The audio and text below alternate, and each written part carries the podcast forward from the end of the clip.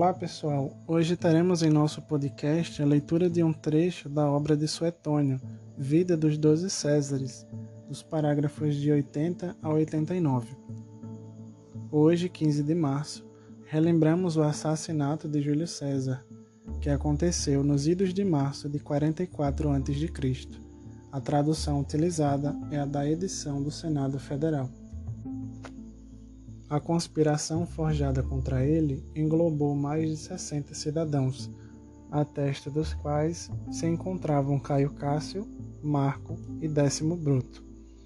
A princípio, vacilaram os conspiradores sobre se escolheriam o campo de Marte, no momento em que durante os comícios César estivesse a conclamar os tribunos, para que alguns daqueles pudessem jogá-lo do alto da ponte e outros embaixo trucidá-lo, ou se o atacariam na via sagrada, ou ainda à entrada do teatro.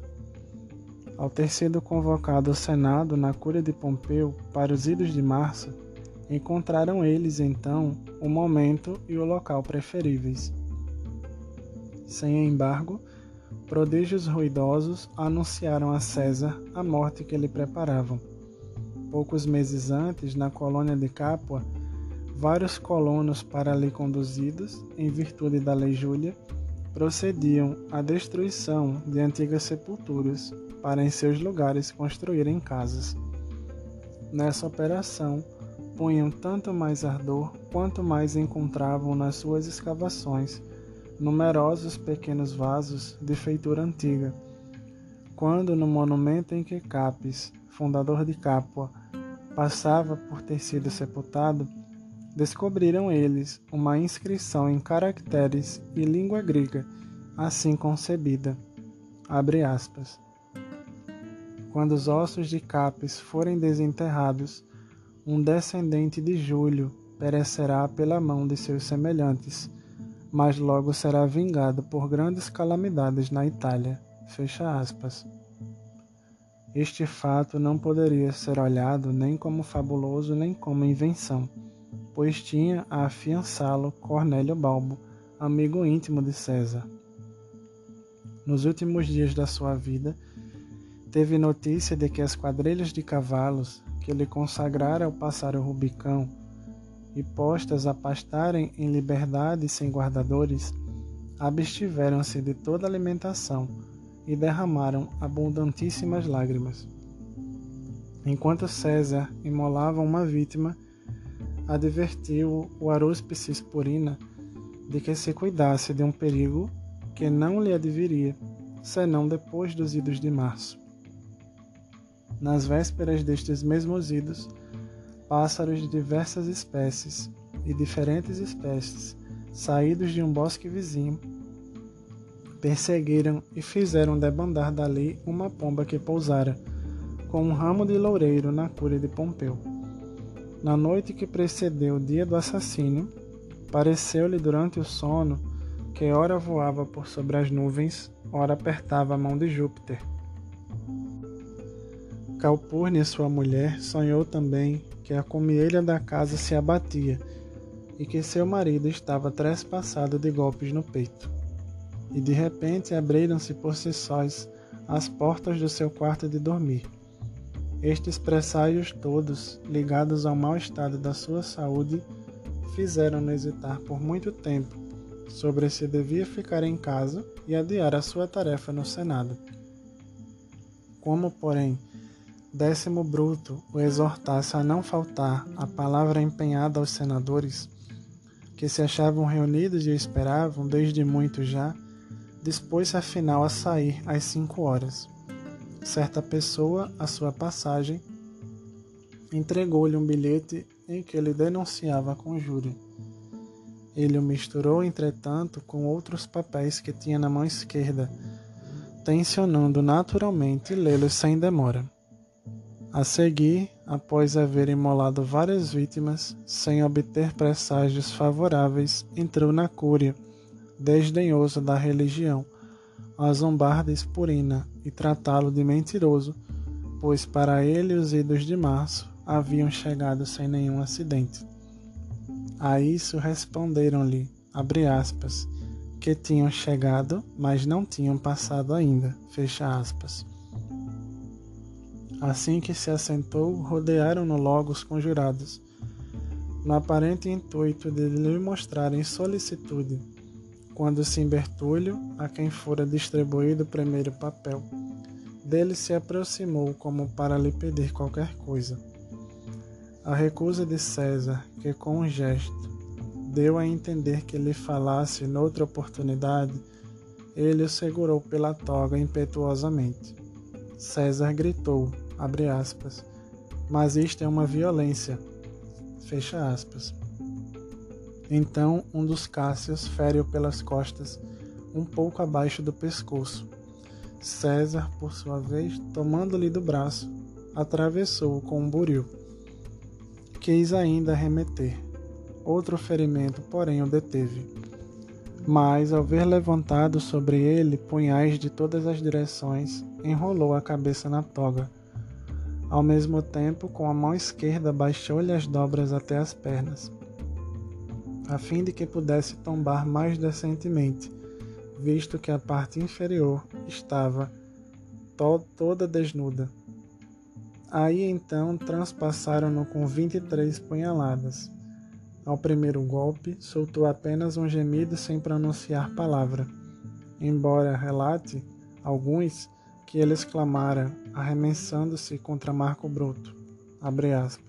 Tu também, meu filho. Fecha aspas. Ao vê-lo sem vida, todos fugiram.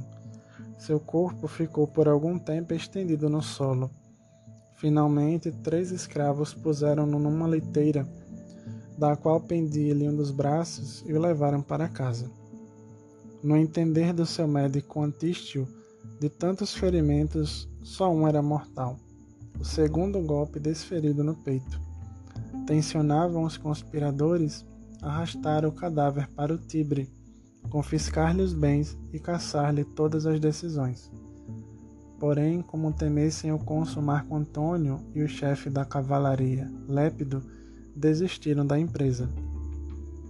A pedido do seu sogro, Lúcio Pisão, foi aberto e lido na casa de Antônio o testamento que César fizera nos dois últimos idos de setembro. Nos últimos idos de setembro, na sua propriedade de Lavecum, o qual estava confiado à grande Vestal. Quinto Túbero recorda que desde o seu primeiro consulado até a irrupção da Guerra Civil, ele tinha por costume apresentar Quinélia Pompeu como seu herdeiro, e que chegara até mesmo a ler essa cláusula numa assembleia de soldados. Seu mais recente testemunho, porém, instituía três herdeiros. Eram os netos, três das suas irmãs, Caio Otávio, com as três quartas partes, e Lúcio Pinário e Quinto Pédio, com a restante. Ao final do testamento, adotou também Caio Otávio, a quem legou o nome. Para o filho que lhe porventura lhe viesse a nascer, nomeou tutores, no meio dos quais grande número dos que o haviam assassinado. O próprio décimo bruto figurava entre os herdeiros de segunda linha. Deixou ao povo seus jardins à margem do Tibre e trezentas sesterças por cabeça. No dia para o qual estavam anunciados os seus funerais, levantou-se uma pira no campo de Marte, ao lado do túmulo de Júlia. Em frente à tribuna róstria, ergueu-se uma capela dourada, modelada pelo templo de Vênus Genitriz. Aí foi colocado um leito de marfim coberto de ouro e púrpura, e à cabeceira um troféu com o mesmo manto com que fora assassinado. Como o dia parecesse insuficiente para os que levassem oferendas, decidiu-se que, embora contrariando a ordem tradicional, cada qual as depositaria no campo de Marte, tomando a rua da cidade que bem entendesse. Durante a solenidade cantaram-se, com o intuito de excitar a piedade e a indignação contra o crime, alguns versos do julgamento das armas. Abre aspas. Os que eu salvei, porque me fizeram perecer. E outros da Electra, sobre o mesmo tema. Ao invés de elogio fúnebre, o cônsul Antônio mandou ler por um arauto o Senatus Consulto, que conferia a César honras divinas e humanas, assim como o juramento pelo qual todos se coligavam para a salvação de um só. Não pronunciaram no ato senão poucas palavras. Magistrados em função ou em disponibilidade carregaram seus leitos para diante da tribuna rostra no fórum Uns mostravam desejo de incinerá-lo no santuário de Júpiter Capitolino e outros na cúria de Pompeu, quando repentinamente dois homens de glade cinta, empunhando cada qual dois dardos, aí acenderam fogo com duas tochas inflamadas. No mesmo instante, a multidão que os cercava construiu no local tribunas e bancos com tábuas e tudo mais que lhe ficava ao alcance.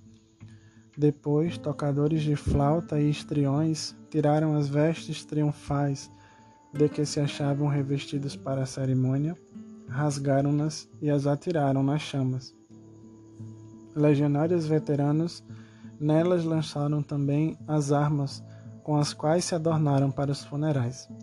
Da mesma forma, agiu a maior parte das matronas, com os enfeites que traziam, e os seus filhos com colares de bolinhas de ouro e as suas togas pretestas.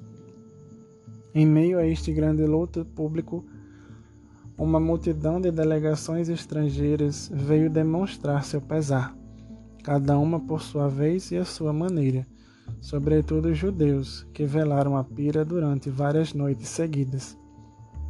O povo, logo a seguir aos funerais, acorreu de tochas na mão às casas de Bruto e de Cássio, e delas só com muita dificuldade conseguiram rechaçá-la. Mas apenas encontrou Elvio Sina confundido, em virtude de um engano de nome, com Cornélio, procurado por causa de um violento discurso pronunciado na véspera contra César, foi assassinado e sua cabeça foi espetada na ponta de um chuço. Mais tarde, no fórum, ergueu-se no fórum, em mármore da Numídia, uma coluna maciça de quase 20 pés, com esta inscrição, abre aspas, ao pai da pátria, fecha aspas. Por muito tempo ainda continuou-se a sacrificar ao pé dessa coluna, a fazerem-se votos e a acabarem-se certas querelas com juramentos feitos em nome de César. César alimentou em vários dos seus a suspeita de não ter querido viver por mais tempo e de ter ficado indiferente ao enfraquecimento da sua saúde, portanto, de ter negligenciado as advertências dos deuses e as opiniões dos seus amigos. Pensam muitos, estava ele tão sossegado com o último senatus consulto e o juramento que não hesitou mesmo em dispensar a guarda espanhola que o escoltava por toda parte, de gládio na mão. Outros, ao contrário, acreditam que o seu parecer era o de que valia mais sucumbir de uma vez às ciladas que o ameaçavam do que se manter à custa dos guardas. Ainda há quem refira que ele se habituara a dizer, abre aspas, que a República tinha mais interesse na sua salvação do que ele próprio. Quanto a ele, conquistara já bastante poder e glória, ao passo que a República, se lhe acontecesse qualquer desgraça, longe de estar tranquila, cairia numa situação bem pior e cedo se veria presa de guerras civis. Fecha aspas. Quase todo mundo está de acordo em que a sua morte foi mais ou menos a que anelava. Efetivamente, um dia, ao ler em Xenofonte que Ciro, por ocasião da última doença, dera algumas ordens a propósito de seus funerais, cheio de desprezo por um gênero de morte lenta, César desejou também que a sua fosse súbita. Na própria véspera do dia em que o assassinaram, como se ventilasse a mesa, na casa de Marco Lépido, a questão de saber qual seria o fim de vida mais agradável, ele demonstrara preferência por um desenlace repentino e inopinado. Morreu aos 56 anos de idade, considerado como do número dos deuses, tanto pelas declarações dos que lhe conferiram esta honra, como pela convicção do povo. Com efeito, nos jogos consagrados à sua memória pelo seu sucessor Augusto, um cometa que surgira a undécima hora brilhou sete dias a fio. Acreditou-se então que era a alma de César recebida no céu. Por isso, costumava-se representá-lo com uma estrela no alto da cabeça. Decidiu-se a seu respeito amurar a cúria onde fora assassinado, dar aos Ilhos de Março o nome de parricida e jamais convocar-se o Senado para aquele dia. Nenhum dos seus assassinos sobreviveu por mais de três anos e não morreram de morte natural. Condenados todos, pereceram cada qual de maneira diferente, uns num naufrágio, outros em combate, e outros ainda suicidando-se com o mesmo punhal com que atacaram César. É isso, pessoal. Espero que tenham gostado da nossa leitura e fiquem ligados para as demais publicações.